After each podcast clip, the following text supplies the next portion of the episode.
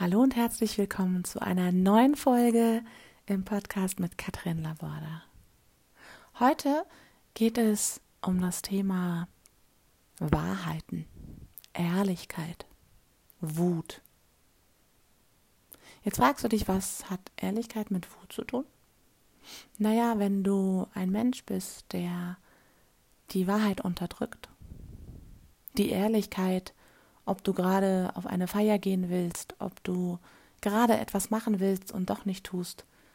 Im Grunde belügst du dich ja selbst. Und diese Unterdrückung führt ganz schnell zu Wut. Das staut sich an und weißt du, was dann noch passiert? Diese Wut hältst du dann auch noch zurück. Und irgendwann knallt's richtig. Und dann denkst du so, was ist jetzt los? Ja, warum? Weshalb? Wieso? Vielleicht bist du ein Mensch, der sehr gut spürt, ja, empathisch ist mit sich selbst und mit anderen Menschen. Und möchtest auch andere Menschen nicht verletzen, indem du irgendetwas ablehnst. Und spür mal in deinen Alltag rein, welche Beschwerden du möglicherweise hast.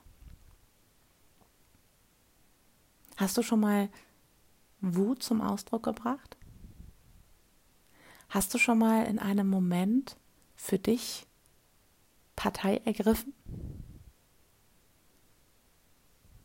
Und da ist es total egal, ob du vor deinem Kind, vor deinem Mann, vor deinen Eltern, vor deinen Freunden oder vor wem auch immer stehst. Wut muss nicht immer der Brüllaffe sein. Wut kann auch manchmal einfach ein eine etwas lautere Stimme sein, ein für sich eingestehen und es ist so wichtig, so wichtig, das nicht zu schlucken. Oder du kannst mit den Konsequenzen leben, dass du Schmerzen hast. Dass du Schmerzen im Nacken hast, dass du Schmerzen in der Magengegend hast und gar nicht weißt, woher es kommt und sagst, na ja, ich habe mir da was verzerrt oder hm, ich habe mir da irgendwie den Magen verdorben oder lebst schon jahrelang chronisch mit Schmerzen. Spür da mal rein. Und ehrlich zu sein. Ich finde es unwahrscheinlich schwer, mit Menschen zusammen zu sein, die nicht ehrlich sind. Ich habe mich eine lange, lange Zeit damit sehr schwer getan. Ich bin manchmal aus dem Raum rausgegangen, wenn ich gemerkt habe, dass diese Echtheit gefehlt hat. Bis ich irgendwann festgestellt habe, dass manche Menschen diese Echtheit ähm, gar nicht extra machen. Ne? Also die, die, die stehen nicht da und sagen, so, ich lüge jetzt mal, äh, so, ich äh, unterdrücke jetzt mal, sondern das ist schon so ein eingespieltes Team geworden dieser Mensch und diese Unwahrheiten, dieser Mensch und diese Maske, dieser Mensch und dieser Perfektionismus, antrainiert, antrainiert und gefühlt schwer ablegbar. Vielleicht kennst du das, dass du neben Menschen stehst, die nicht authentisch sind, die nicht echt sind und es gar nicht merken. Die so davon überzeugt sind und sich ihre eigene Welt und ihre eigene Wahrheit geschaffen haben, wo du denkst, was ist da los? Das stimmt doch gar nicht. Das war doch so und so und so und so. Aber diese Menschen, die sind so überzeugt davon, dass fast du es auch glaubst und denkst, ja, wow, ja, so viele Argumente. Und ich möchte dich einfach ermutigen, wenn du jemand bist, der empathisch ist, der einfühlsam ist, weil eigentlich sind wir es alle. Nur viele haben es verlernt, weil sie zu Gehorsam, zu Moral erzogen wurden. Das darfst du nicht machen. Benimm dich.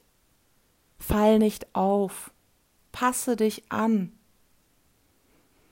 Vielleicht kennst du diese Worte.